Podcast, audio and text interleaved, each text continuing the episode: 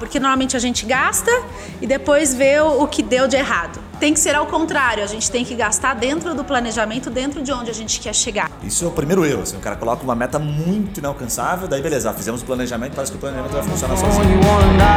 Fala galera, tá começando mais um podcast Papo Raiz e hoje o papo tá bom, hein? Tô curioso aqui porque eu não fiz nenhum planejamento de vida, imagina 2021. Então, hoje tem um papo muito bom com uma especialista no assunto. Camila Lorenz é graduada em administração com MBA em marketing, mais de 10 anos à frente da diretoria administrativa do grupo SEB, do Dom Bosco e outras coisitas más, né? E atualmente é sócia da agência de gestão e uma discípula do mestre Vicente Falcone, seu método PDCA. Caralho, Guilherme. Gostou dessa descrição, né? Ficou massa, né, mano? Discípula. Foi, foi. Discípula. Camila, seja Eu ia colocar assim, uma puxa-saca do caralho do Vicente Falcone, do método PDCA, mas eu botei, não, não vou sacanear, vou botar discípula. Gênios, gênios de marketing aqui, gênios da comunicação, gênios do planejamento e gênios da edição, né? É, eu, eu como vulgo presidente aí, né, Presente, presente. denominado por vocês, Porte, presidente. pô, tô no lugar certo aqui, com a sorte de de estar com essa pessoa maravilhosa aqui do meu lado, Você que é tive presente. sorte, né?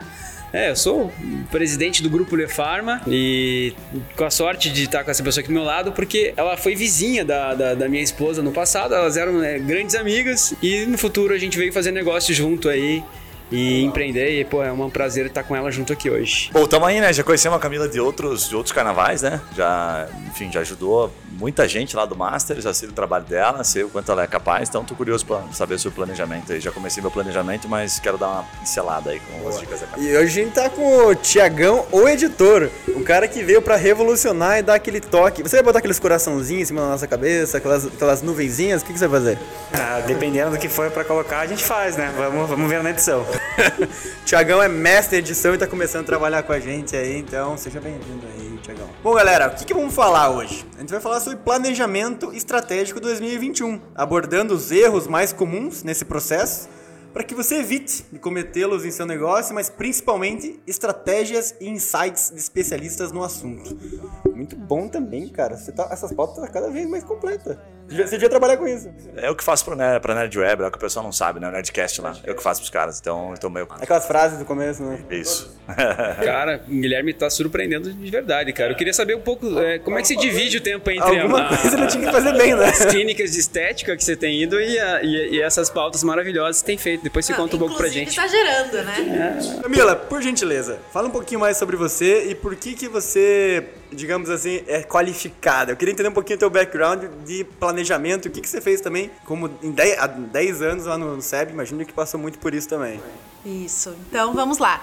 Na verdade, ninguém sabe, poucos sabem, mas eu sou professora de educação física, foi minha primeira formação. Foi por causa da educação física que eu entrei na educação. E eu vejo que a educação, eu sempre fui muito organizada, sempre fui a, a nerd da turma, assim, de tirar 10. Então, sempre, desde muito nova, sempre gostei de metas e alcançá-las, né? E com isso, quando eu comecei na educação, eu fui para a área de educação física, mas o administrativo me chamou. Então, eu sempre falo que esse, essa minha experiência, é a minha carreira foi me levando, né? Então, passei por várias áreas dentro da empresa. Então, desde de parte de matrícula, operacional. Então, por isso, essa noção do todo. E comecei também a atuar nas unidades de, do Brasil inteiro. Então, tinha algum problema, tinha alguma situação mais complicada, eu ia lá para fazer essa conexão, para fazer esse filtro, para poder é, é, colocar em prática o que, que a matriz, né, a parte corporativa pedia e alinhar com a realidade da, das unidades. E com isso, na verdade, todo mundo fala: nossa, mas por que, que você saiu de um emprego maravilhoso, onde você cresceu, né? Na verdade, hoje não é mais essa prática, mas é, o meu sonho era me aposentar lá dentro. Vocês vão falar: meu Deus, ela é louca. Não, mas é porque eu mudava muito. Eu tô, eu tô cada vez achando mais legal essa ideia, tá? Então, de ano em ano eu mudava, então não, não tinha como eu me acostumar. Então era como se eu estivesse sempre numa nova empresa. E aí foram, diferente de 10, foram 18 anos, na verdade. Perfeito, pauta perfeita. Mas eu coloquei mais de 10 anos. Mais de né? 10. Eu não falei que foi nem menos, nem mais, menos, menos do que 20, por exemplo. Mais do que 10 pode ser 18, né? Mais que 20 estaria errado, mas mais que 10 tá certinho. Isso. Então, assim, e aí eu tive que me eu tive que aprender a me organizar, porque eram mais de 40 unidades. Então, para você fazer a gestão dessas 40 unidades, cobrar plano de ação, ver o que está acontecendo, ou você se organiza ou você se mata, né? Ou você se joga. E lá que foi que eu conheci o Vicente Falcão. E só para curiosidade, é, quantas escolas eram? Qual era o tamanho do grupo? Quantos funcionários você administrava ou, ou estava em contato diretamente? Então, vou, vou falar da minha da última da última posição, né, do último cargo, na verdade, porque eu passei por vários, por exemplo, aqui no Dom Bosco eram cinco unidades, dessas cinco unidades toda a parte administrativa eu que cuidava, então eu tinha os diretos e tinha as pessoas das unidades, mas na minha última função lá eu, eu trabalhava na diretoria de operações é, com 44 unidades, se eu não me engano, 44 escolas, e eu trabalhava diretamente com todos os diretores de escola. Então, é, a, a corporativa ela vinha, trazia todo, tudo que precisava ser seguido e a gente passava esse filtro e esse acompanhamento junto com esses 44 diretores, né? E toda compra de uma nova unidade a gente também fazia essa integração. Hum, isso aí é difícil pra caramba, né? É, porque a cultura organizacional, cidades diferentes. Então, hoje, o que em Salvador é totalmente diferente, começar pelo uniforme, lá é fardamento. Então, é totalmente diferente nesses detalhes. E então, só continuando, foi lá que eu conheci o PDCA e que eu me aprofundei. Então, foi lá que eu tive a oportunidade de aprender o método e fiquei apaixonada mesmo, pa, é, paga pau. é, o Yuri que quis falar isso, eu, eu, botei, eu botei discípula, né? Porque eu me, eu me vi e, e, principalmente a busca por resultados. Então, uma coisa que não entra na minha cabeça é a questão das pessoas ainda é, estarem é, é rendidas à CLT. Então, é, a meritocracia, você trabalhar por resultados, e foi isso, foi aí que, a, que, eu, que eu me encontrei. E aí você vai falar assim, ah, Camila, mas por que, que você largou esse emprego, né? Porque, como o Juninho disse, eu tenho a, meu lado de infância aqui em Curitiba e eu queria voltar para Curitiba. E então foi por isso que a agência de gestão surgiu. O Juninho foi um grande incentivador disso, né? Por que, Juninho? O que, que você via na Cami e por que, que você achava que ela estava subvalorizada, vamos dizer, subutilizada onde ela estava? Só colocar uma observação aqui. Quantos anos levou pro Juninho né, incentivar você e falar assim, vem trabalhar na minha empresa? porque normalmente demora... Qual é a média aqui, normalmente? Que eles brincam assim porque eles, eles dizem que eu não confio em ninguém. Na verdade, assim, eu não confio nem, nem desconfio, eu confiro, né? E eu conferi o trabalho dela, liguei pro Chain, né, o, o dono do negócio todo. Ele assinou um termo, ele, ele assinou... Eu esperei cinco anos pra ver se era É, verdade. ele assinou um termo, né, de... Cara, não, na verdade é, foi rápido, porque quando a gente tem a, a, o histórico de infância, de amizade ali, já, já sabia do histórico da Camila. Nossa, Gui, ele pegou na tua ferida agora, cara. Onde, onde é que você tava na tua infância, Gui? Qual, como que é que, qual, qual é o seu ambiente? Eu frequentava muito onde ele frequentava, porque eu sou um cara veio da classe baixa. essa oportunidade que ele tinha. Que isso, cara. Não, mas foi rápido, né? Não, foi rápido e, e eu acho que é o momento que Cara, é um pouco de, de, personalidade, assim, né? Tudo que, que, eu, que eu olho, assim, eu, eu consigo ver negócio, sabe, assim? E às vezes até um defeito, né? Porque você, pô, tá num momento de lazer nas viagens que a gente faz, aí o cara já quer abrir negócio, né? Pra onde vai. E a, e, a, e a Camila foi mais ou menos isso, assim, eu vi um potencial dela trabalhar não só com o grupo Lefarm, até porque não tinha condições de pagar o, o, o salário da Camila integral, né, bicho? Eu falei, não. Eu falei, cara, vou colocar mais umas cinco empresas aí pra dividir essa conta comigo e aí vamos fazer. Daí a gente. Pra ver se funciona. Vou botar uns é. caras loucos aqui pra ver se funciona. E aí, pô, por essa confiança tão grande que eu adquiri nela e pelo serviço que ela desenvolveu lá na Lefarma, que eu tive a confiança de indicar ela de mais de 10 empresas, né, Cami? Sim. É, mais de 10 empresas aí que teve a indicação minha e que tá, tá até hoje aí.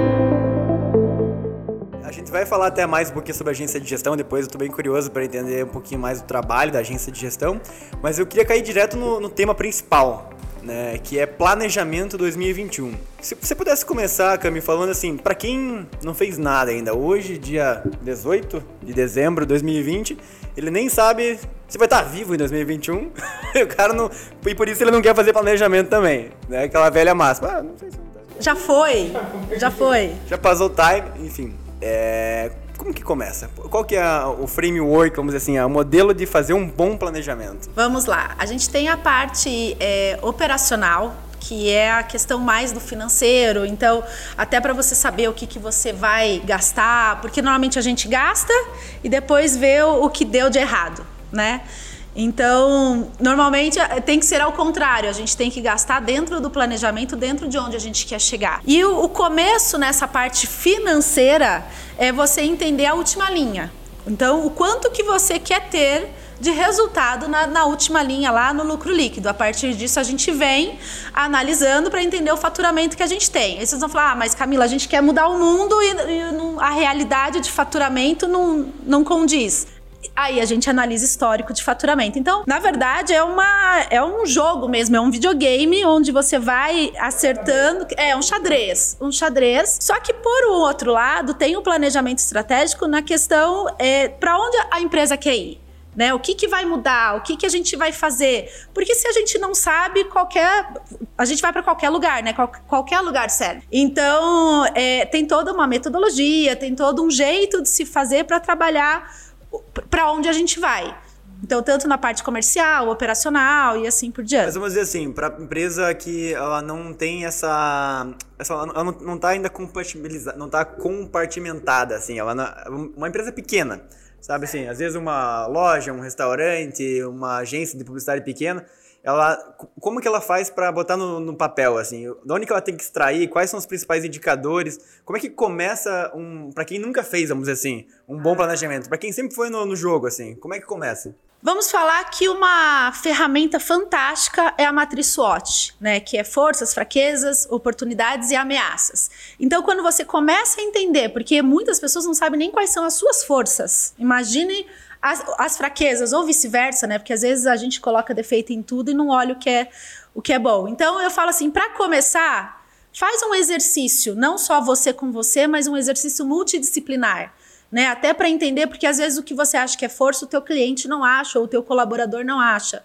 Então, aí depois você vai fazer um trabalho. Então, tá, como é que eu faço para transformar as minhas fraquezas em forças e as ameaças em oportunidades? E a oportunidade é onde a gente trabalha no planejamento estratégico em si porque é, é, o que ainda a gente não tem, é tendência de mercado, porque oportunidade é o externo, né? Forças e fraquezas interno, ameaças e oportunidades é você olhar para fora da tua empresa. E você planejar para conseguir colocar em prática. Então, assim, por onde eu começo? Comece por aí. O mais, o mais simples e, e que vai, vai já te trazer um, um, direcionamento. Ô, Juninho, dá um case da tua empresa, porque acho que vale a pena pegar é, realidades diferentes. A gente vai falar da, da Trimind também, mas é, como é que você, junto, acho que é junto com a Camila que vocês fazem planejamento? Ou, é, ou você dá o framework que ele faz sozinho? é, eu já vi lá o planejamento do Juninho, ele começa pela última linha que é do Prolabore. Ele fala, cara, eu vou separar o que eu vou ganhar aqui, o que eu vou tirar, e o que sobrar, Camila se divide no pessoal. E é isso mesmo. a Camila se tá vira spoiler, com os impostos. Não, ele tira ali, cara, é 100, é 100 pau por mês que eu vou tirar, cara, que sobrar, divide com a galera aí. Viu, Camila? Eu tenho essa viagem, esse carro, esse barco aqui. Puta, esse aviãozinho tá tão barato. Menos de 100k, lucro líquido, nem vou fazer nada, né, cara? Deus me livre, né? Tem que pensar grande, né? Cara, o, respondendo a tua pergunta, assim, é, essa é, qualidade de saber a teoria da forma que a Camila sabe e mais do que isso, implementar isso de uma forma eficiente no dia a dia, cara, é uma arma destruidora. Que, que pô, eu digo para os meus concorrentes, né? Cara, é muito forte, né? E eu não tenho isso daí. O operacional, eu sou. É, minhas características são fora do operacional. Né? São inovadoras, são de criatividade. E daí um dia no bate-papo ela falou assim: cara, você tem que sair totalmente desse negócio e você tá tipo se apagando. Você tá perdendo a única coisa que você tem bom, que é as coisas que, são, que você faz fora da empresa. Né? Então, quando a Camila começou a implementar isso junto com a, com a Letícia, que faz parte do administrativo, a Letícia não sabia nem por onde ir.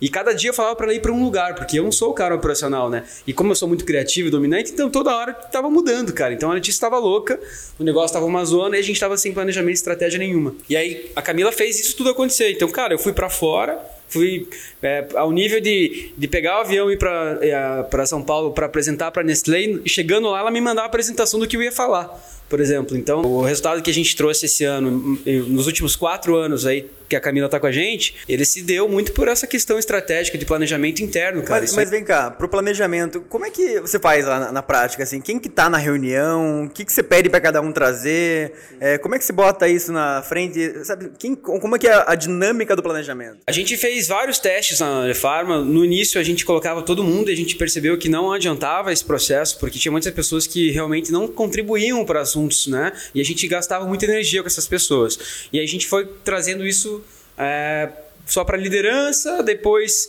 é, para menos pessoas, depois para algumas pessoas de fora, até para enxergar o, o que, que de repente de ideias de fora tinham. E depois a gente, mais do que isso, a gente mudou a chave. A gente começou a, a entender o que, que a gente podia fazer com as informações que a gente tinha.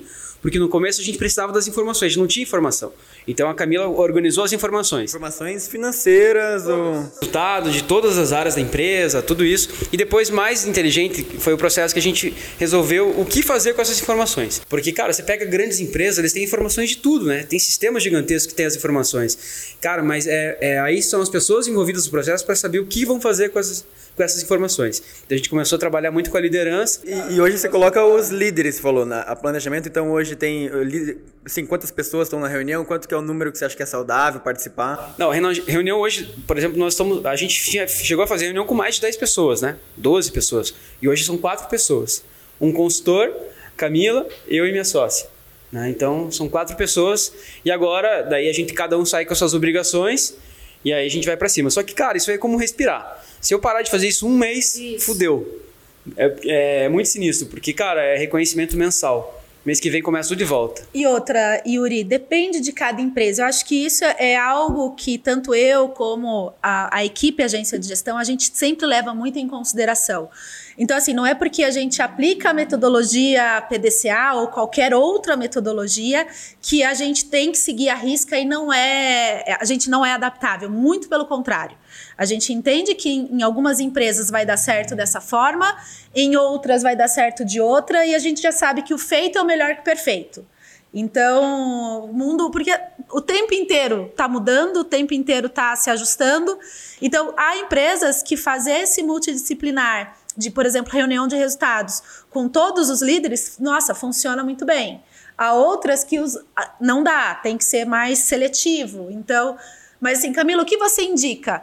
Eu gosto muito da questão de todo mundo estar sabendo o que está acontecendo. Lógico, todo mundo dentro das suas da tua autonomia né? Ninguém precisa saber do lucro líquido se não está dentro da autonomia. Então, a, o pessoal de vendas de balcão, vamos supor, tem que saber o que ele precisa fazer de faturamento, qual é a meta dele. E aí, com isso, a gente tem os indicadores de resultados, de controle, os, os, os, de desempenho de resultados, né? Indicadores de desempenho de resultados, e os de controle. Então, quanto eu tenho que ter de ticket médio, quanto que eu tenho que ter de número de pedidos para poder chegar no. O que, que você máximo. acha dessas empresas que têm uma transparência radical? digamos assim? Você acha que influencia de que forma na, no todo, assim, que mostra lucro, mostra faturamento, mostra, olha, pode ser que mês que vem dê ruim, ó, esse mês vai dar boa. Como é que você encara essa, esse tipo de empresa? É, eu sou super a favor. Eu, o que eu sou totalmente que eu, que eu não gosto, os valores da empresa tá lá, transparência. E a pessoa não é nada transparente, né? E assim, lógico, sem julgamentos, a gente veio de uma sociedade. Ah, que você viu a plaquinha lá na minha empresa, é isso? Não, não vi. Para falar de disciplina e conhecimento, eu vou bater nela. Na empresa do Gui lá vê a missão, visão e valores, cara, cada dia ele muda, ele põe um xizinho, daí ele escreve embaixo, assim, daí ele, ele tem, cara, tem corretivo, eu, Rex. Falei pra ele ontem, inclusive, na, na reunião que a gente teve, falei assim, cara, a mudança é constante, assim, é praticamente diária, senão eu nem entro num projeto. Se não for a mudança diária, eu não entro num projeto. Falei, cara é melhor se acostumar logo, esse é meu valor, mudança constante diária. Isso. E assim, a geração também. Eu acho que os mais jovens, eles estão vindo com um eles só vão trabalhar com um propósito. Ninguém mais, é, principalmente os mais jovens, levantam da cama de manhã só para fazer aquela obrigação para ter o dinheiro no final do mês, né? Então tem que ter um propósito. E para ter um propósito tem que ser algo maior, tem que ser transparente, é, tem que olhar para sustentabilidade, economia circular, que agora hoje está muito forte. Então, o que eu penso é, e que eu assino embaixo, vejo que cada vez mais teremos mais empresas transparentes é, é, falando do todo. E assim, mas é, essas empresas que são mais startups, mais de tecnologia, elas têm uma gestão um pouquinho mais horizontal, né? Elas são, são naturalmente mais transparentes, enfim.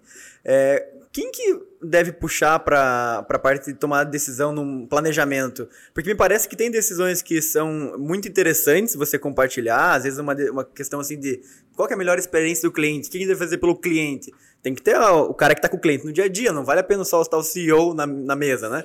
Mas tem decisões que parecem difíceis de ser tomadas, né? Vamos acabar com essa área, vamos investir naquela outra. Como é que você consegue fazer um planejamento envolvendo a galera, mas às vezes também não demais?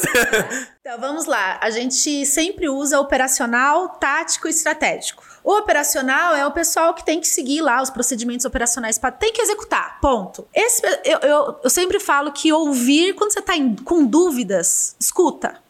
Pega você e vai, e vai conversar com um colaborador seu do operacional. Liga para um cliente né? Não tô, tô falando você, mas é, é, alguém do tático, alguém do estratégico.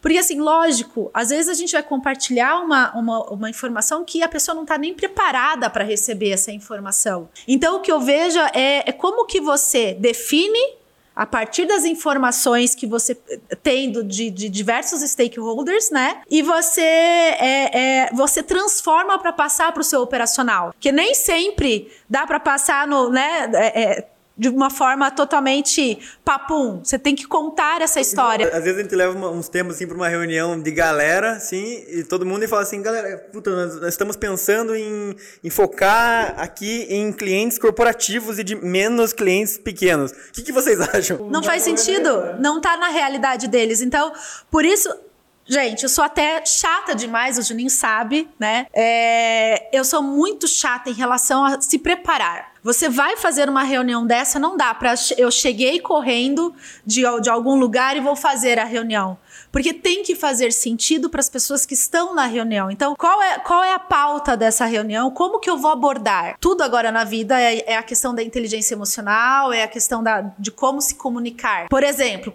todo mundo aqui já falou, com certeza. Mas eu já disse para tal pessoa mil vezes, ela não me escuta. O óbvio não é óbvio né? Então, a gente tem um jeito de se comunicar e o jeito de me comunicar com o Guilherme não é igual com o Yuri e assim por diante. Cara, eu acho que você teria uma facilidade danada de fazer esse trabalho com o Guilherme, por exemplo, porque ele é mega planejado. Não, sério. Tá? Não, Agora, é... cara, com o Yuri, você tá ferrado. E comigo também, né? Porque. Eu acho que não é, não. Como a, a gente não, como a muito improviso. Botar toda a equipe na mesa e falar, fala com a galera aqui. Eu tô tentando achar o equilíbrio, porque o planejamento demais também. O Yuri ele traz esse desequilíbrio lá, né? Não desequilíbrio, mas ele traz o, ele traz a espontaneidade, ele cobra a espontaneidade. É. Só que assim, ó, eu recebi um feedback agora, né? A gente tem duas meninas lá que, que são líderes assim, né? E, e ela falou assim, Guilherme, tome muito cuidado, porque você e o Yuri, quando fazem essas conversas, porque a gente chama de brainstorm, eu diria que, uhum. vocês falaram ali, eu chamo de brainstorm de uma ideia que a gente tem, tipo, falamos agora de plano de carreira, vamos consultar as pessoas. Então, jogamos na, na roda, deixamos as pessoas falarem. Depois, na hora de tomar decisão sobre o caminho do plano de carreira, não tem uma galera. São as duas, junto comigo, Yuri e tal, e acabou. O que a gente decidir aqui tá, tá feito, e vamos assumir a bronca, sabe? E aí uma delas deu um feedback, ela falou assim: "Posso falar uma coisa? Vocês criam muita expectativa nas pessoas, porque vocês abrem um assunto e não selam ele, e vocês vão embora. E aí vocês falam, por exemplo, ah, plano de carreira, sobre aumento, sobre bônus, e não fecham aquele assunto. Deu uma fechada final. Daí eu, pô, aceitei, falei para ela, correto, Concordo com você, às vezes a gente acaba deixando isso no ar e para nós é uma coisa muito natural, mas as pessoas ficam. Né? E como é que ela descobriu isso? Porque ela foi falar com cada um dos funcionários e eles reclamaram sobre isso. E aí eu trouxe para ele. Então, dá para deixar um jogo aberto? Dá, dá para fazer uma brincadeira, um brainstorm, dá, mas fecha no final. E vale a pena citar que isso aí veio muito por causa da análise 360 que a gente faz lá recorrentemente, né? que é uma ferramenta que a gente recomenda bastante ser utilizada, que faz muito sentido, que é basicamente toda a equipe analisar todo mundo, inclusive analisar o CEO, analisar o sócio, analisar até os investidores, se tiver, analisar o contexto, né? Porque é para olhar como é a visão de cada um sobre o todo. Porque às vezes uma visão é enviesada, mas a visão do grupo ela tem uma. Até uma pegando linha. um gancho nisso aí, assim, é, eu propus é, a gente fazer avaliação na, na, na minha empresa 360 e não foi aceito. Porque a maturidade, talvez, da, da, do meu time não estava. Eu queria entender se, de repente, com essa avaliação que vocês fazem lá, é, vocês não, não rodam muito. Tem muita rotatividade de pessoas lá dentro? Marinho, vou te, é, vou, vou te falar uma parada. Eu lembro que você falou isso, eu não lembro o que eu te respondi na hora.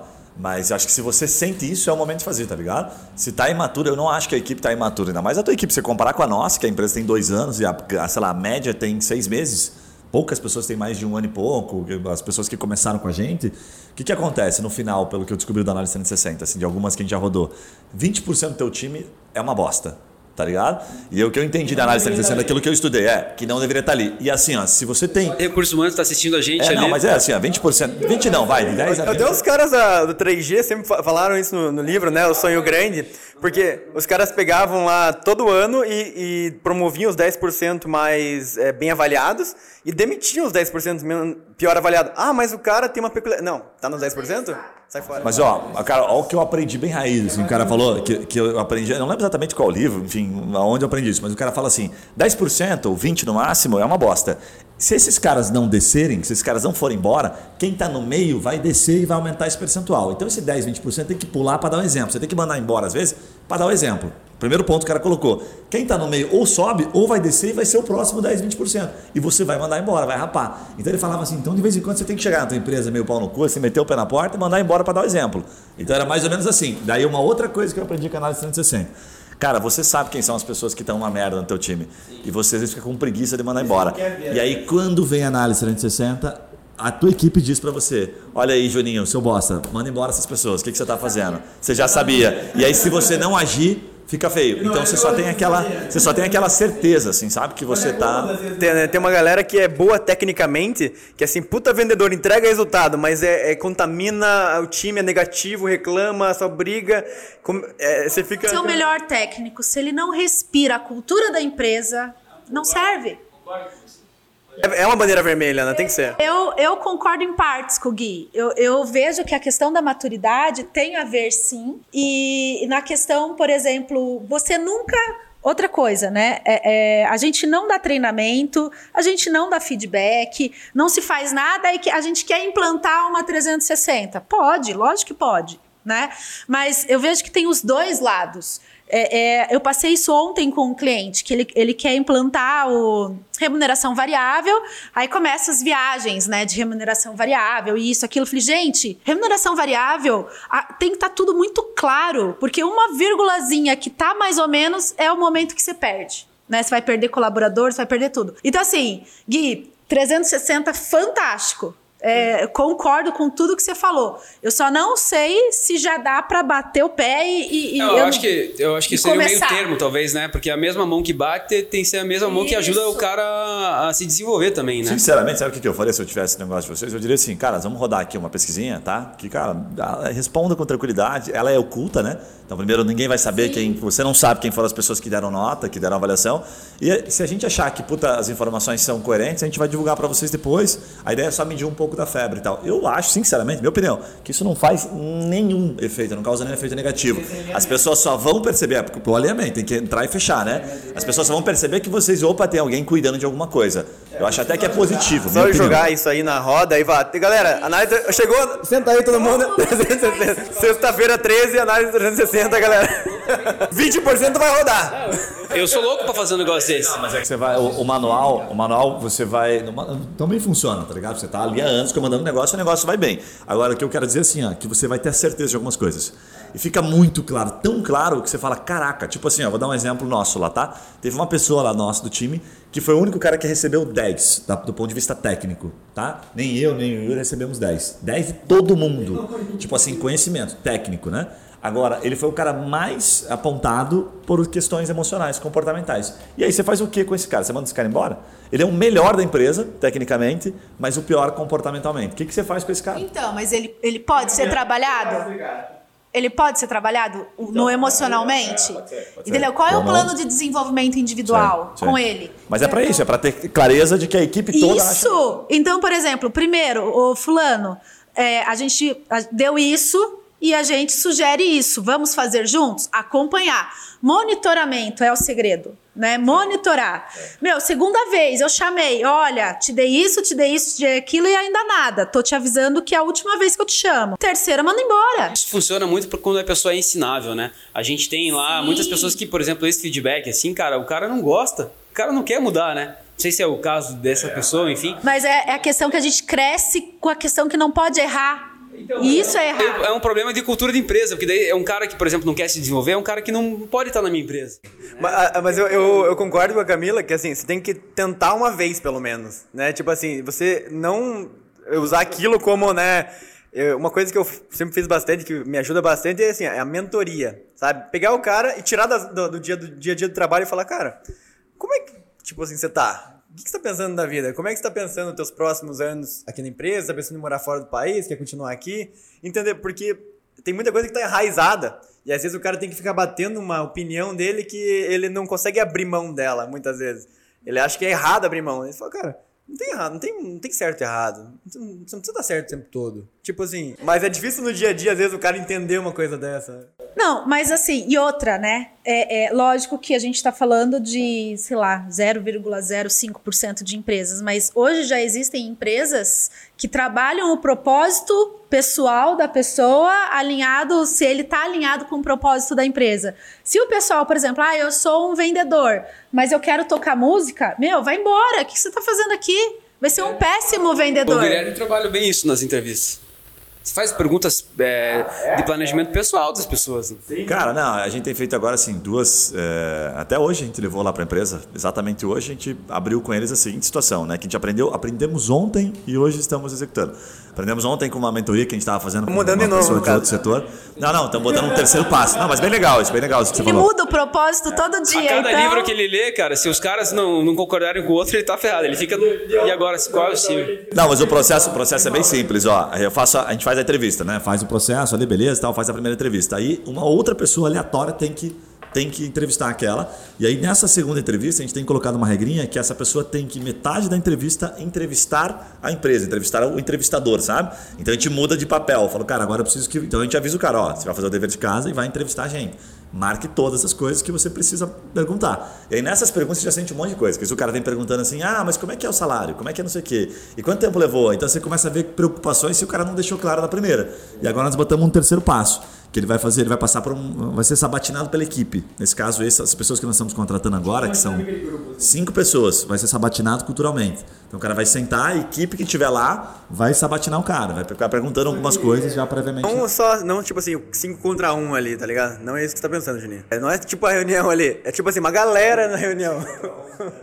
Cara, é praticamente uma, uma experiência científica o processo de contratação na empresa. É uma experiência que vai marcar a vida dele, com certeza. Pode ser que ele nunca mais queira um emprego. E muitas vezes tem um desafio ainda, cara. E muitas vezes dá um desafio pra pessoa trazer. tudo. Ou traumatiza, né, cara? De repente já tem que já indicar algumas orientações de terapia, alguma coisa quando o cara sai, da, sai dessa experiência aí de, de contratação lá É, no mas é um negócio também, um, um, um psicólogo montar o escritório do lado da gente ali. Acho que é um bom Seria bom, hein? Ele ia ter uma psicóloga na, na agência, vou. Falou da, a gente falou análise 360, você falou de algumas outras ferramentas. Eu queria que você destrinchasse assim, que tipo de ferramenta que você usa, quais são as mais eficazes, né? Porque a gente vê um nome, um monte de sopa de letrinha, né? PDCA, KPI, um monte de coisa, OKR. Mas assim, no final do dia, o que, que você vê que funciona? Tá Falando de planejamento, né? E, e pudesse explicar também, você falou do PDCA, mas também, que- como que você usa o PDCA? Qual que é o dia a dia dessas ferramentas que você mais Então vamos lá. Para planejamento, a gente utiliza muito a estratégia do Oceano Azul. É, não sei se vocês já leram o livro, mas é uma estratégia muito interessante porque a gente foca em não clientes e não nos concorrentes, que normalmente a gente está focado nos concorrentes. Lógico, há empresas que a, a maturidade, a pessoa não tem nenhum orçamento financeiro, não sabe suas forças. A gente não vai para uma estratégia de oceano azul, né? Mas eu sou apaixonada por essa metodologia, aplicamos muito. E a partir do que sai nesse mapeamento estratégico é quando a gente transforma orçamento, plano de ação, e aí que entra o trabalho do método PDCA, né? Da metodologia que é melhoria de processos. Então a gente desdobra, desdobra metas, desdobra os indicadores do KPIs, é, e aí a gente conta para a equipe. Então, assim, é, a equipe precisa saber quais são os seus indicadores e você tem autonomia sobre esses indicadores, porque tem mu- muitas vezes que a gente coloca indicador, que é lindo, né? A gente vai colocando indicador, indicador, só que a gente não consegue nem acompanhar o indicador. E outra, ele tem autonomia para trazer o resultado, porque isso é que vai engajar tudo. Você vai dar o feedback dele através de resultado, você vai gerar melhoria de, de processos através de resultado. Então, assim, Por isso que eu falo, planejamento é lindo, papel aceita tudo, tudo. Agora, como que a gente faz para colocar na prática, para sair do, do, do papel? Aí entra todo o monitoramento. Né, a reunião semanal de acompanhamento, a reunião de resultados. E aí é quando a gente aplica a metodologia do PDCA na o que prática. significa PDCA, assim? Como que é, é, o dia a dia de quem é- usa o PDCA? É, o PDCA é uma metodologia de gestão, né? É, e aí as, as letras, o P de plan, planejar, do de fazer, o cheque de checar e o act de, de agir, né? Traduzindo isso, então você planeja em cima de um problema, né, de uma lacuna. Então, se eu tenho uma meta de atingir 100 mil, atingir 80, o meu problema é 20 mil. E aí eu vou, eu saio do todo para as partes. Por quê? Muitas vezes a gente, ah, falta 20 mil. Vende lá, liga não sei aonde, vende. Você atira para todos os lados, faz um esforço enorme e um resultado muito pequeno, que é o que a gente chama da lei do Pareto, né? O 80-20. Então, o que, que o, o PDCA nos traz? Ele nos força a sair do todo e ir para as partes. Então, às vezes, uma ação bem pequena, ela vai já te trazer o resultado que você precisa para resolver aquele problema, né? Então, fazemos o planejamento, sai um plano de ação. No plano de ação tem que é o do fazer. Cheque é o checar, o monitoramento. Eu monitoro por dia, eu monitoro semanal, eu monitoro mensal. Depende de cada indicador. Tem indicadores que são anuais, né? A cada cinco anos, tem de tudo. E depois, ah, deu certo o que foi planejado, o que foi feito, a gente padroniza. Não deu certo, a gente roda de, novamente o PDCA, né? Por isso que o PDCA, quem não conhece, procura aí na internet, é uma, uma roda, né? Um círculo. Por isso que a gente fala que a gente roda o PDCA de novo até dar certo. Acho que tem uma, uma pergunta assim, eu acho que do, do, do time aqui eu sou o único que não lê a pauta, então assim, veio meio que às vezes fuge totalmente aqui, mas eu acho que é importante assim também, porque a gente não fica muito preso, né, Yuri? A gente planeja tudo, um assunto, e o cara sai. Planejamento, tema. Acho que o, o- Mas agora, ô Thiago, dá pra cortar, né? Se ele falar algumas coisas que a gente não quer, né? É. Não, eu vou cortar então, beleza. Pode falar aí, fala aí, fala aí. É, como é que você faz, por exemplo, para lidar com, sei lá, hoje você tem 20 clientes simultaneamente, né? E você atua é, presente em todos eles, né? É, em algum ponto você, eu sei que você tá lá, assim. Como é que você faz para dividir esse, essas caixinhas aí, né? Porque isso aí para mim seria uma confusão gigante isso aí. E, porra, não ter o dia a dia, assim, né? Porque é, às vezes o cara tá assistindo a gente lá assim, cara, porra, agora eu quero ser empresário ou empreendedor para trabalhar menos, né? Conta um pouco para essas pessoas o quanto você tem trabalhado no teu dia a dia e como é que você faz para dividir essas caixinhas. Tá. é, então, assim, como é que funciona hoje, né? A gente tem os, os consultores especialistas, então a gente tem da área de RH, da área de marketing, comercial e assim por diante, mas todos são treinados para gestão para resultados, né? Então, dentro da empresa, então não tem um cliente que é da Camila, um cliente que é da Mariana. Ah, o cliente, todo mundo está com todos os clientes. Então, a gente já tem, hoje, dentro da agência de gestão, a gente tem uma jornada do cliente que a gente foi fazer. Então, qual cada cliente está numa jornada e assim, nu- numa etapa da jornada e assim por diante. E aí, o que, que a gente faz dentro Os da caras que lá empresa? no fim já, já quebraram, que já a Esses aí foram demitidos. né? Esse aqui Acho terminou a jornada dele. Foram demitidos da, da Próxima, de próxima jornada, galera. Essa aí já foi. Então, assim, tudo começa dentro da empresa com o diagnóstico inicial, a maturidade dele de gestão. Né? E aí a gente vê qual que é a área dele que vai trazer o maior resultado. É, é, é, é, por exemplo, ah, eu vou atuar normalmente, tá? Vou falar que em 99,9% dos casos as pessoas falam, ah, eu preciso vender mais. Mas quando a gente chega lá, o, o problema não é o comercial, até pode ser, mas vem muita coisa antes de processos, que não adianta você ser power no comercial e não ter processo, não ter nada disso. Então aí a gente vai direcionando as equipes. Então o que, que é interessante? A gente consegue trabalhar várias áreas ao mesmo tempo. Né? Então, enquanto tem um trabalhando área de pessoas, o outro está trabalhando, está mapeando processos. O outro, eu tô faz... eu entro muito sempre com a parte financeira e com o dono da empresa. Por quê? Gente, se a mudança não, não vem de cima, não adianta. Pode ser a melhor metodologia, pode ser a melhor empresa, a melhor consultoria, não, não vai dar certo. Então, o, o, o mindset, ele tem, exemplo, arrasta multidões, né? Ele tem que sair de lá de cima. Então é todo esse trabalho. E hoje eu não sou mais um operacional, né? Então a gente faz as reuniões e a gente despacha para os consultores e aí é, é uma loucura. Mas você trabalha mais que, que na época de CLT, mais, menos? Como é que é essa? Diferente. É, eu sempre trabalhei muito, assim, eu atuei com área de eventos, na parte administrativa de eventos também lá dentro, então sempre foi uma coisa meio louca. Acho que quando, eh, na verdade, quando a gente faz o que a gente gosta, a gente não vê o tempo passar. Mais ou menos isso. Entendeu? Pra mim, todo dia a dia. Essa frase aí dá pra colocar na tela, Tiagão. Quando a gente Quando a faz, gente é que é? faz o que a gente gosta, a gente não vê o tempo passar, viu? Isso aí tem que ser talvez a thumb. Ela acha que trabalha menos, né? Mas é mais ou menos umas 23 horas por dia. Não, mas todo dia, na verdade, é mais ou menos, é, mais ou menos igual o Guilherme. Então a gente tá aqui fazendo o Não, hoje. trabalha muito menos, não tem noção. Lá, o Guilherme é meio fora. A gente está aqui fazendo hoje, mas já estão já estão acontecendo vários outros projetos para serem implantados. Então, e eu trabalho muito hoje nessa área de inovação. Então a gente deu uma separada, antes é, fazia tudo, mas a gente deu uma Você separada. não, tem uma, você não tem umas teorias disso aí? Como, como é que é na Trimind? Conta aí, o planejamento passo a passo de como é que a gente tá fazendo lá. Cara, eu gravei um vídeo esses dias até falando sobre planejamento para advogado, né? Do, do marketing, da parte de marketing. é. Não, eu falei primeiro assim, ó. é, não, eu vou falar, vou falar minhas teorias que são meio, meio porrada, né? Tem a primeira coisa que eu falei no vídeo assim, cara, faz um diagnóstico. Ah, fazer um diagnóstico do quê? Da porra que você fez esse ano, velho. Aí, por que, que você tem que fazer um diagnóstico? Eu vou falar pro cara assim, né? Porque, cara, não começa o teu ano falando que você vai fazer 50 vídeos, vai gravar podcast, porque você não fez porra nenhuma, você gravou 10 vídeos, essa é a tua realidade. Aceita a tua realidade. Então faz o teu diagnóstico. Bota lá quantos vídeos você fez, quantos posts você fez no Instagram. porque Você, agora você nasce, esse ano você eu, começou. eu vou ler 50 livros em 2021. Quantos, quantos você leu esse ano? Um. Esse ano, esse ano o, cara come, o cara começa falando, vou virar influencer digital. Falou, cara, você não vai virar influencer digital porque você fez só 10 publicações no ano passado. Você pode começar a dar um passo para virar aquilo lá. Daí eu já começo dando uma porrada pro cara fazer o diagnóstico. Aí o segundo é o objetivo, né? Daí o cara vai fazer uma meta smart. Daí o cara bota lá no Google que é a porra da meta smart. Daí na hora de fazer a meta, o que o cara faz? Assim, eu já ri muito com isso. Ah, não, vou, quero dobrar o faturamento. Cala tua boca, cara. Os últimos 3, 4 anos você vem crescendo 10% ao mês, porra. Não viaja na maionese, cara. Aí tem amigos meus que falam isso. Não, vamos fechar, vamos vender 30 cursos. Porque esse ano vai. Esse ano vai dar certo, esse ano vai dar certo, mas beleza.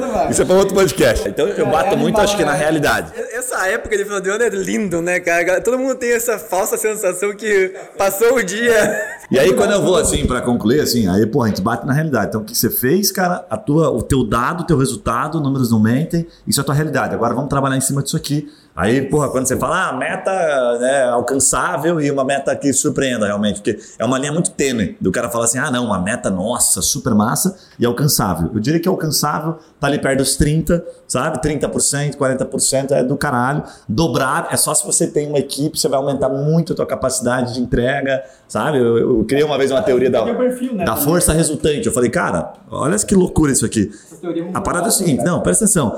Você tem uma capacidade de venda, essa é a verdade. O teu time também tem uma capacidade de venda, porque está relacionado ao tempo. A não ser que você seja uma empresa de tecnologia, que você vai botar muita grana. Então, se a tua capacidade é X, você não vai vender 2X, 2Y, entendeu? A tua capacidade é aquela, filho. Então, se você não vai contratar mais 10 vendedores, você vai vender mais 20%. Você vai contratar mais um vendedor, é mais 20, 30%. Então, é uma coisa um pouco mais realista. Só para concluir, aí quando chega no plano de ação, eu faço o seguinte, eu falo, bom, beleza. Ok, quanto tempo você tem disponível, por exemplo, pega no pé do Juninho, né, do marketing principalmente.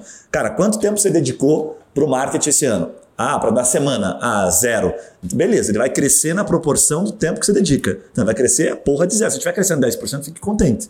Então, eu falo no plano de ação, na hora que você vai separar o teu tempo, é, olhe para aquilo, assim. Eu brinco que a empresa cresce na proporção do tempo que ele dedica para aquilo que é mais difícil. Então, se o mais difícil é vender, você vai ter que dedicar mais tempo à venda. Se for menos do que 50%, ele vai crescer nessa proporção. Então eu mato meu plano de ação mais ou menos assim. Falo, cara, fecho minha agenda, falo, não, vou fazer a única coisa. Tipo, Gary Villa, não é o Gary Villa, do Única Coisa? Como é que é o nome do livro?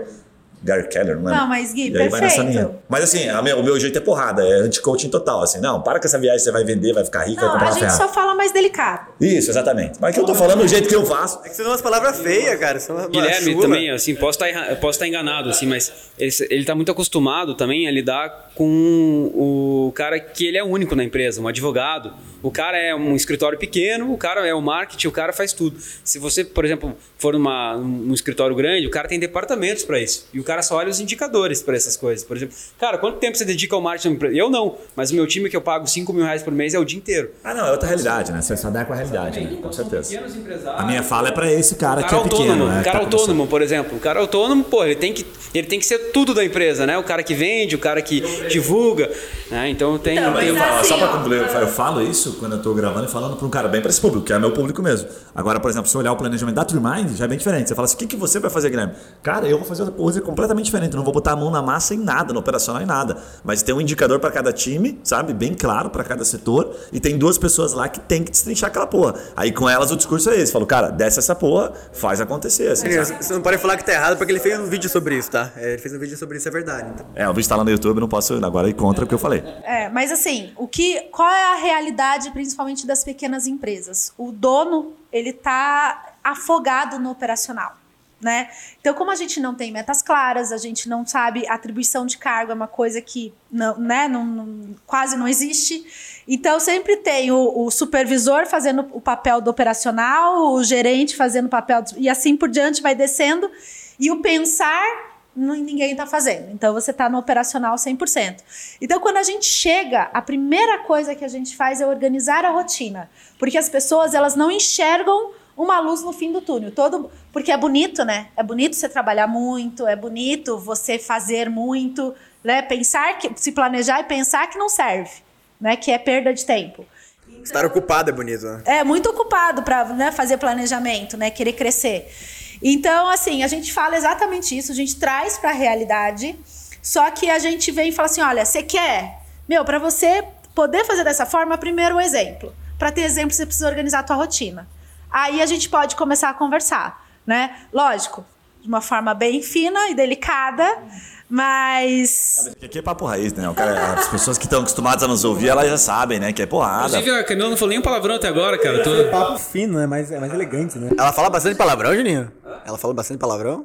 Cara, até agora ela não pode. falou nenhum. Mas pode falar assim, não? Não, acho que ela não fala, não. Não, ela só não pensa. É, eu só penso isso. É, mas os- sempre os clientes falam que eu sou o policial ruim e a Mariana a policial boa, né? Então eu falo, gente, vocês não sabem quem é a Mariana. Não, Eu acho que assim, com, com relação a essa a questão que você falou, assim, tem, eu já eu a maior parte dos meus amigos tem empresa. Então tem aqueles que estão realmente afundados na operação e a empresa, né, às vezes tá deixando de ver um monte de coisa. E tem aqueles, por exemplo, que só viajam, estão fora da empresa, nem sabem o que está acontecendo, né? Eu acho que você deve pegar essas duas situações. São dois né? extremos, né? Exatamente, são dois extremos, né? E esse que às vezes está fora da empresa, quanto tempo mais ou menos vai acontecer para a hora que ele chegar na empresa e a empresa dele tá afundada também? Acho que tem, tem isso também, né? E quando você sabe que tá fora da empresa, né? Porque, por exemplo, ficar seis meses viajando com nenhum presidente aqui não é tá fora da empresa, né? Porque ele tá muito presente quando ele tá ali, né? Mesmo quando ele tá andando de esqui, ele tá, ele tá presente. Né? Né? O WhatsApp ligado e tal. Eu não desligo essas coisas. Não, aqui normalmente o, é que tem, Tem o empresário e você empreendedor, né? A gente falou sobre isso até recentemente. E o empresário, é, quando ele tem um certo sucesso na empresa dele, normalmente ele, fica, ele vai para fora da empresa. Porque ele acha que já dominou. E ele para de ser um empreendedor. E a empresa dele começa a ficar decadente. Não sei se você tem essas situações com seus clientes, mas isso é uma realidade. Sim, e. Essa daqui não deu opção pra você, isso é uma realidade. Eu não sei se você concorda, mas isso é fato. Tipo, só concorde Não sei se comigo. você tem essa realidade, mas é uma realidade. Ah, que a diferença do empresário para um empreendedor? Não entendi. O empreendedor ele está criando, ele é, ele está se desenvolvendo, ele está, né, é, pensando fora da caixa, né? E o empresário é aquele normalmente, pô, criou um O processo. cara só analisa indicador, né? Ele nem fala com os funcionários mais. Isso. Ele só analisa indicador. Isso, exatamente. Então, mais ou menos por aí. Então, mas precisa ter ou o meio termo ou a pessoa que represente, né? Não tem problema Por algum. isso que eu coloquei você. Toda vez que eu Porque seis meses por ano não é fácil Não, ficar. não tem problema algum de você ser a pessoa que só olha o indicador, né? Mas quem tá lá representando, né, sendo o, o CEO da empresa, ele tá, todo mundo é, é, olha ele com é, de uma forma aspiracional, né? Ele é inspirador. Então ele, independente com você ou sem você, a tua empresa vai. Não, cara, basicamente uma dica para quem tá assistindo ali. Se você quer, agora chegou no nível tranquilo, se você quer se incomodar um pouco menos, ser um pouco menos empreendedor e se tornar empresário, contrata a Camila, ela resolve pra você. O jabazão aqui. Ô, Camila, deixa eu te perguntar um negócio. É, a parte de indicadores, assim, né? Às vezes eu, eu acho que tem muito indicador e nada funciona, é só tipo um número bonito. Eu lembro que lá no. Quando a gente tinha três restaurantes, eu botava um, um quadro na. na era um quadro na, na sala de reuniões, assim, onde tinha, tinha uns 10 indicadores, assim, sabe? Taxa de, de abstinência, tipo atraso, é, percent- quanto que a gente gastou em hora extra no mês passado. É, tinha umas coisas legais, assim, mas a maioria a gente olha, nossa, Eu meço isso aqui ainda? pra que, isso aqui tá ali? Como é que você vê, tipo assim, qual, qual que é a combinação perfeita ou a melhor que você vê? É, depende de, de cada empresa. Então, por exemplo, para algumas empresas vai fazer, lógico, faturamento, lucro líquido, lucro bruto, tu- faz sentido para qualquer empresa. Mas há indicadores que vai fazer sentido para tua e não vai fazer sentido para a empresa do Juninho, vamos supor. Por quê? É, é, é, às vezes aquele, aquela questão, por exemplo, faltas a turnover de, de RH. Meu, a empresa é tão pequena, entendeu? Não tem turnover, o pessoal é Tem comprometido. dois estudantes, rodou 50% no ano. É, então assim, pra que medir isso? Né? Então, assim, o que, que faz sentido para gerar melhoria de processo? Entendeu? Então, assim, ah, indicador de. Vamos, vamos falar de redes sociais, de mídias que tem lá alcance. Meu, tem empresa que nem posta, não cumpre o cronograma de postagem. Então, assim, fazer um, um- um indicador de cumprimento de cronograma é, é, é o começo, é o que faz sentido, mas não quer dizer que eu vou ficar eternamente naquilo. Eu tenho uma teoria sobre isso, sabe o que é, Cami? Que eu, eu já. Não, já. É, eu tenho uma teoria que não, mas eu acho que ela, ela, pelo menos pra mim, hoje, ela, acho que ela funciona legal. Sabe qual que é? Eu, eu criava vários indicadores, é que nem o Yuri, assim. Ah, nossa, indicadores. Quando eu, a primeira vez que eu li sobre KPI, eu falei, nossa, animal. É isso. Aí depois que eu li sobre OKR, eu achei sensacional, porque, cara, lapidou, assim, aquilo que eu fazia de errado. Ele fala, cara, é uma coisa, é uma coisa. E as pessoas vão grudar naquela uma coisa que você vai definir. Então, assim, o que, que eu aprendi? Se o teu funcionário não sabe de cor, a lógica é essa. O indicador dele, teu indicador é uma bosta. Sim. Refaz teu indicador na empresa. Ele tem que, ah, peraí que eu tenho que abrir um Google Doc para ver quais são os meus indicadores. Cara, refaz aquela porra daquele seu indicador, porque ele não tem um indicador único. O indicador importante é aquele que ele é o mais, ele é o foda e tudo se destrincha. É tipo como se fosse um único indicador que vai alimentar todos os outros. Então, por exemplo, lá na empresa, cara, eu vou destrinchar agora o indicador, tá muito claro já para as meninas que são as duas posições de diretoria. Uma, o indicador é venda. Cara, é comercial e acabou, ponto. Entendeu? Como é que você vai fazer? Aí ela vai puxar porque ela é diretora de marketing comercial. Ela tem que fazer a coisa funcionar. E a outra é retenção. Entendeu? É, é isso. E reten- E o número, exato. Ó, a venda é isso aqui. E a retenção é aqui, ó, 95%. Cara, é do caralho isso aí, é animal. Só que assim, a diferença. Não, a teoria e a prática. Por exemplo, eu vou te falar com relação a isso. Cara, tem um cara numa empresa que o único objetivo dele é faturamento online. Faturamento online. Então, ele tem meta né, de faturamento online. E eu não, não. Eu acreditei que ele tinha esse indicador. Cara, se a única função dele é faturamento online, ele tem, tem que saber isso aí. Cara, e aí me surpreendi que cada vez que eu ia perguntar pra ele, ele tinha que entrar no sistema pra ver quanto que ele tinha vendido, assim, então ele não fazia a menor ideia de quanto que ele faltava pra chegar na meta dele. E comecei a perguntar isso todos os dias. E cara, daí ele implementou esse indicador. Então tava claro pra ele esse indicador, certo? E eu achei que tinha resolvido. Pô, o cara entendeu agora. Toda semana. Então durante um mês ele, ele escrevia num post-it no computador dele quanto no final do dia tinha vendido. Aí semana passada eu fiquei uns 15 dias sem perguntar. Cara, ele não sabia. Então, assim, é, cara, mais uma vez, prática e teoria. É, as pessoas não, não vão seguir, na grande maioria, esse indicador é, a longo prazo. Você tem que ter o check o tempo inteiro, cara. Check o tempo inteiro. E individualmente falando, isso dá um puta O que eu trabalho. sempre fiz, cara, é qualquer mudança, né? Tipo, isso é uma mudança. A mudança é que o cara não acompanha o indicador deles, quer que ele comece a acompanhar. Eu sempre tinha três passos para implementar qualquer mudança, assim, que é primeiro ensinar o cara, é tipo, criar rotina, né? Cara, você vai chegar uma vez por dia aqui, final do dia, você vai ver aqui, vai anotar no papelzinho e vai colocar na parede. Ou vai colocar num sistema, colocar num drive. A sua rotina, Esse, é, ponto, esse é o treinamento, esse é o começo. A segunda coisa é deixar isso manualizado, que é você escrever num pop ou escrever isso em alguma em algum manual da, da função dele, alguma coisa que você possa é, é, preferencialmente entregar pro cara. Sabe? Ó, cara, aquele treinamento aqui, ó, aqui é o passo a passo pra você fazer aquilo. E o terceiro, acompanhamento, que é ter uma rotina de outra pessoa de supervisão e de acompanhamento daquilo. Se fizer esses três passos, depois de um tempo começa a ficar fluido. Se não fizer, eu acho que é muito fácil voltar atrás. Cara, eu concordo com você, mas eu, eu acredito muito que perfil de pessoa. Tem gente que nunca vai poder ir pra academia se não tiver personal. Tem o treino, o cara passa o treino, o cara faz a avaliação, o cara vê no final do mês. Só que se o cara não tiver com o personal, ele não vai pra academia. É perfil de pessoa. É emagrecimento, academia, qualquer coisa. Tem pessoas que falam, cara, saí de uma nutricionista, saí com a dieta, já sei o que fazer. E aí, começou? Não. Não faz, não faz, não faz. Tem que ter alguém do lado o tempo inteiro. Cara, não, isso aí você não pode comer, isso aí você pode comer. Faz Só isso, o faz treinamento aquilo. funciona. Tem gente que tem que entregar o manual. Mas de preferência faz sempre os três, porque tem mais chance de dar certo. Então, mas por isso que eu acompanho. Gente, hábito. A vida inteira ele não acompanhou, a vida inteira. Então, até isso virar hábito, como acordar e escovar os dentes, tem um tempo de. para Você tem que acompanhar. Você tem que. As pessoas perguntam pra mim, Camila, mas como é que você consegue ter a noção? é, por exemplo, eu cobro você, eu cobro outro cliente, eu cobro não sei o quê, da- da- do plano de ação de todo mundo. É hábito. Quantos anos? No, co- Mas até o hábito é perdido, Cane. Você pega os caras mais velhos que escovavam os dentes todo dia já não escovam mais. Sim, mas Entendeu? Você pega os Gente. caras que tomavam banho e não tomam mais. Ou até o hábito que o cara segue. Tem gente que não toma banho, cara. Você dá pra acreditar? Assim, cara. Ô, louco. Não, igual filho, gente. Eu acho assim, você. é, é, o dia que você tem filhos, você também, num dia você combinou. Se você não cobrar no outro, já foi o que você combinou. Então, assim, é, é, a maternidade, eu recomendo vocês terem filhos. A maternidade também me trouxe uma. O Gui já tem um, Já tenho um filho. par. Já me chama de pai e tudo, obrigado. É, é, acho que ela não deve estar ouvindo esse podcast, mas tudo bem.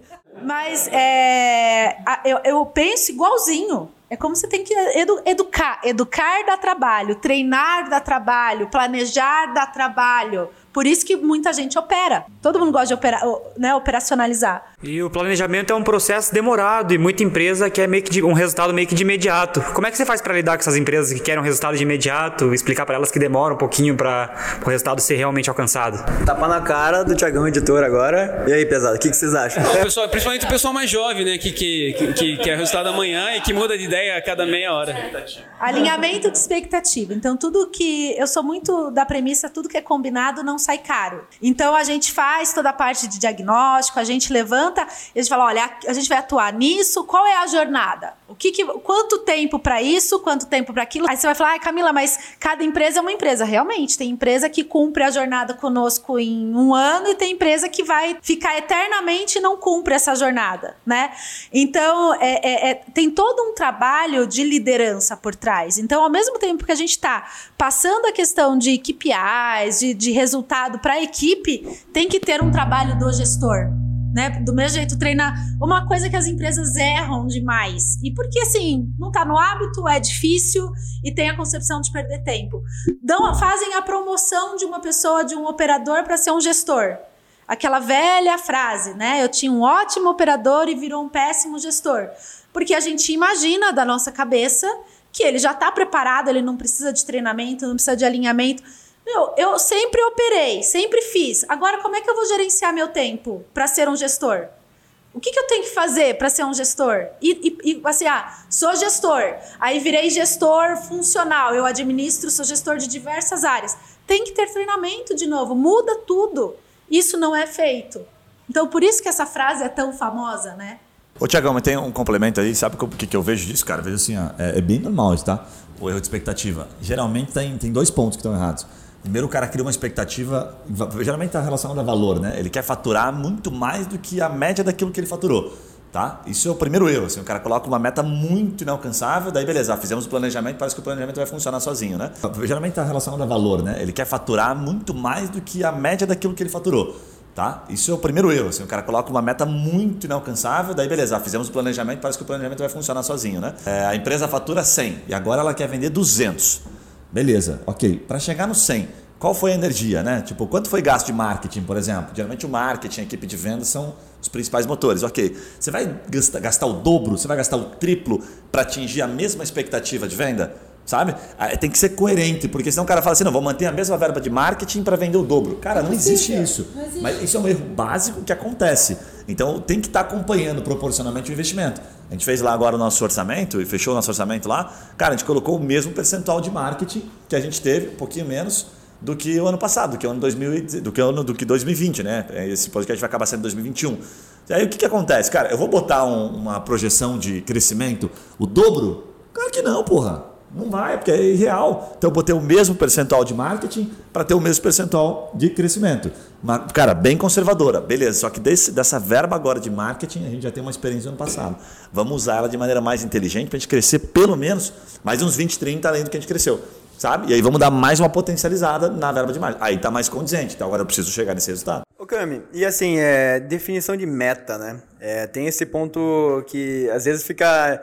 É, o Gui comentou, tem que ser desafiador, mas não pode ser também real, né? Como é que você normalmente pega pra fazer isso? Tem um, o Gui falou de um percentual que ele usa. Como é que você, a tua, a tua regra pra definir meta nas empresas? Então, se puder citar algum um case, não sei se você pode, é, de como fez o planejamento agora, até indo já pros finalmente aqui, é uma empresa que fez um planejamento que estava organizado, enfim, pra gente ter um case também, porque aqui na mesa tem empresas meio ruins, né, de, de organizar.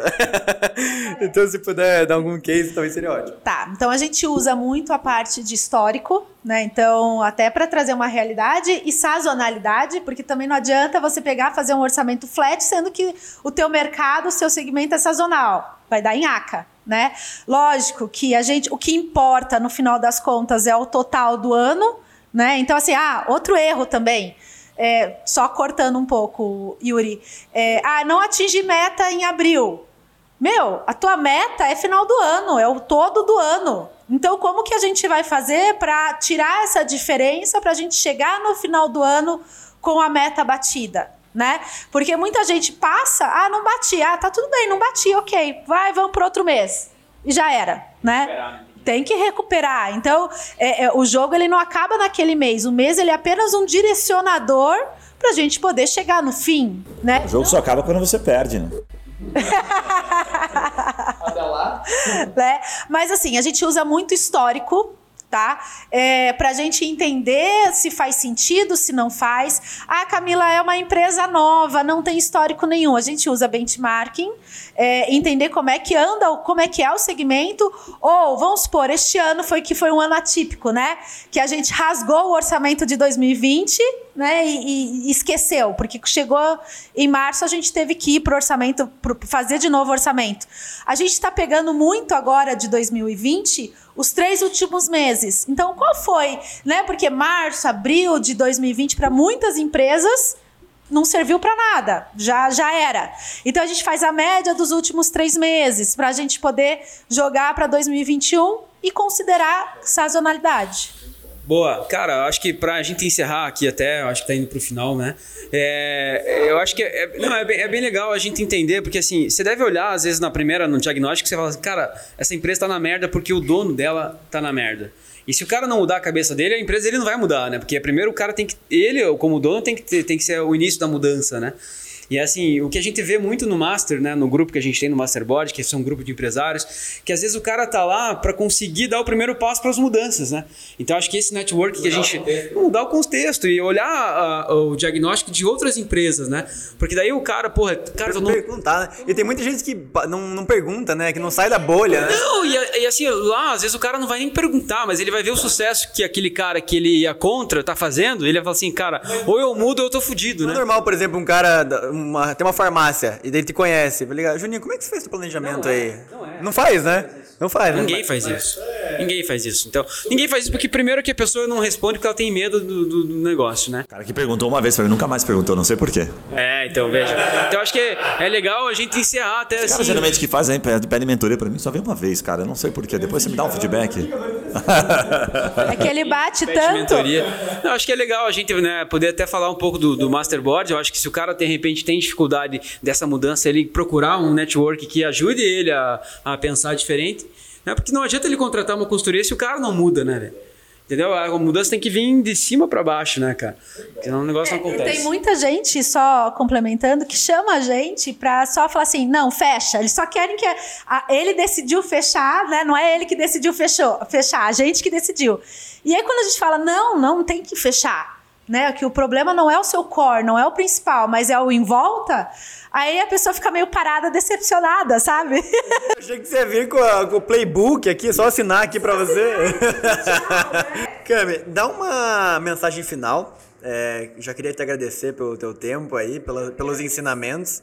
É, esse momento, se você quiser também fazer uma, uma divulgação, eu acho que é bem interessante para quem está ouvindo conhecer um pouquinho mais a agência de gestão.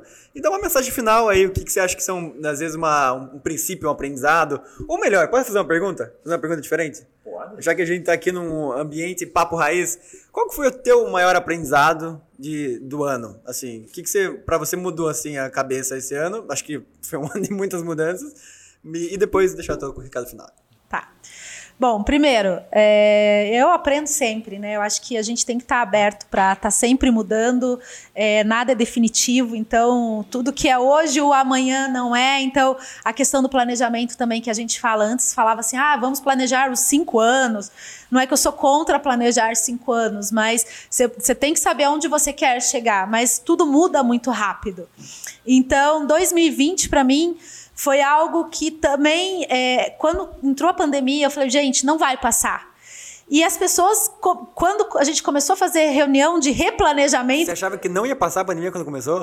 Sério, cara, para mim era uma visão assim, vai durar um mês isso aqui, depois eu achava que era três, ia acabar. 99,9% dos, dos clientes falavam isso, eles falaram, Camila, você está sendo muito pessimista. Eu falei, gente, vamos analisar o pessimismo. Que animal, isso eu não tinha ouvido ninguém falar ainda que achava isso, mas eu tenho certeza que você está falando a verdade, é, então é eu, animal. Analisar o pessimismo e se abrir em duas semanas, tá ótimo, a gente continua no que estava planejado e tá tudo certo. Mas o que eu me culpei muito, Yuri, e aí acho que também foi um aprendizado, meu, a gente estava vendo o negócio acontecer fora do país e a gente achou que no Brasil ia continuar do jeito que estava. Entendeu? Então, assim. É, que é nós, né? Brasil, pô. Tá doido, tá tirando. Como é que é? Que é fechado, né, cara? Que é. Corpo, corpo, corpo fechado, que é corpo fechado. Não, e eu me culpei de não ter enxergado também. E aí que veio essa minha, falou assim: não, quanto tempo tá demorando lá fora? Não vai abrir em duas semanas né? E eu forçava que, que para a gente ter um planejamento pensando, ah, que horas que você vai para o online? Que horas que você vai começar a vender online? Porque muitas empresas agora, eu acho que isso foi bom para acelerar tudo, né, na parte do online, mas as pessoas não tinham o Instagram direito. Na hora que eu falava, então a gente vai ter que fazer online, eles quase morriam, né? Então você fala, Camila, você tá louca. Então, assim, o grande aprendizado é você, putz, para mim é sempre você ser humilde, a aprender a desaprender e aprender de novo. Então. Boa! É, eu, Boa, sou, eu sou apaixonada. Mais um título aí pra, pro corte. Cara, hoje dá um livro aqui, se a gente tirar todas essas frases daqui. Mais de 30 cortes aqui pro editor nessa. A meta agora é igual o Gary 34 cortes por episódio. Rapidamente sobre a agência de gestão, por gentileza, e como é que as pessoas te encontram online? A agência não tem Instagram, né? Infelizmente. Ela... A agência, a gente não, não tá no digital ainda. A gente não tá no digital, então. Mentira! por sinal, a gente tem uma super novidade né, no online. É, a agência de gestão, todo mundo me pergunta muito, nos pergunta, né? O que, que a agência de gestão faz quando a gente fala que a gente faz consultoria é, em gestão empresarial? Na verdade, a gente ajuda as pequenas e médias empresas a focar no que traz resultado. Focado em três pilares: pessoas, processos e resultados. Porque a gente acredita quando a gente tem esses três pilares funcionando, a gente tem a cultura organizacional da empresa muito bem consolidada. Então, nosso diagnóstico, tudo que a gente faz é em cima desses três pilares, né? Então a gente atua de uma forma de uma consultoria integrada, como eu já expliquei anteriormente, onde a gente é, vai analisando onde mais precisa e depois a gente tem a união dentro da jornada do cliente de todos esses passos. Muito bom, a speech aí dela. Aí. Deu um minuto aqui, pelo que eu vi, cara, menos um minuto, menos. Cravou.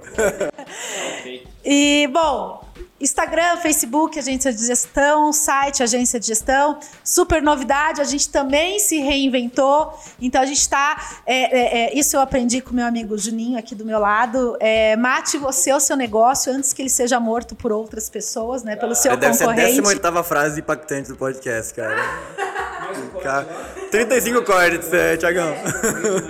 Então, quando também começou a pandemia, eu também pirei. Eu falei, como é que a gente mata o nosso não negócio? Não precisa matar todo dia, né, Guilherme? É, não precisa ser todo dia, Guilherme. Pode Você ser, pode ter uma pode constância. Ser, pode ser a cada 30 dias. É. Então, também com a ajuda do Gui? A gente foi fazer a mentoria com o Gui, mas a gente volta, tá? Tá, Gui? Com certeza. Você tá dentro do indicador, você tá dentro do indicador, fez uma vez. As meninas saíram roxas de tanto é. que apanharam lá. É, porque você entrega muito ou você deixa a galera muito assustada? Não sei, pergunta pra ela. Não, ele tira a gente da zona de conforto. O Masterboard tira a gente da zona de conforto, até linkando com o que o Juninho falou, né? É, eu vou, bom, vou falar mais uma frase que é clichê, mas é real. Mais um corte. É, é real. Você é a média das cinco pessoas que mais convivem. Então, analise com quem você está convidando, é, é, é convivendo. Eu tô revendo isso aí intimamente, pessoal, que puxam pra Por baixo. Por exemplo, você conviver com pessoas que te tiram da zona de conforto, te dá medo, às vezes você quer afastar, mas enfrenta, porque eles que vão fazer você ir um passo além, né?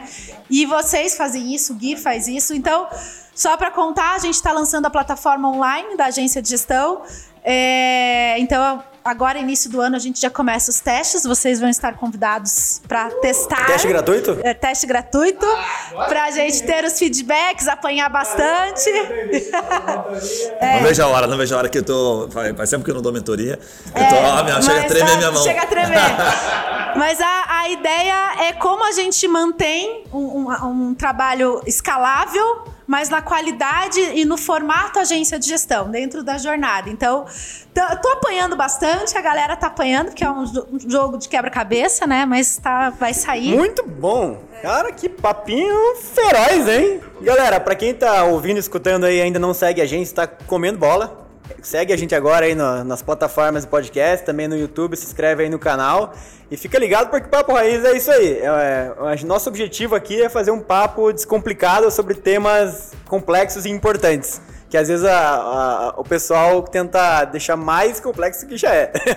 E eu acho que a gente conseguiu isso hoje, né? Papinho simples, planejamento, papo raiz. Com, a- com as mensagens do presidente ficou bem mais claro, né? Sobre o assunto, sobre o planejamento. Aí, pra quem quer pular sete ondas e achar que tudo vai mudar, por favor, sair do canal. É isso, mais ou menos? Mas se inscreve e sai, né? Primeiro. mensagem final, cara, só tem uma mensagem final pra deixar. Eu diria assim: bicho, para com essa porra de fazer planejamentinho de dieta em janeiro e o caralho. Deixa pra fazer essa porra depois do carnaval, depois que passar a pandemia. Você não vai emagrecer agora, você não emagreceu o ano inteiro de 2020, vai emagrecer no começo de 2021, para com essa porra. Ah, essa é a mensagem motivacional final. É, eu queria deixar ela bem clara, assim.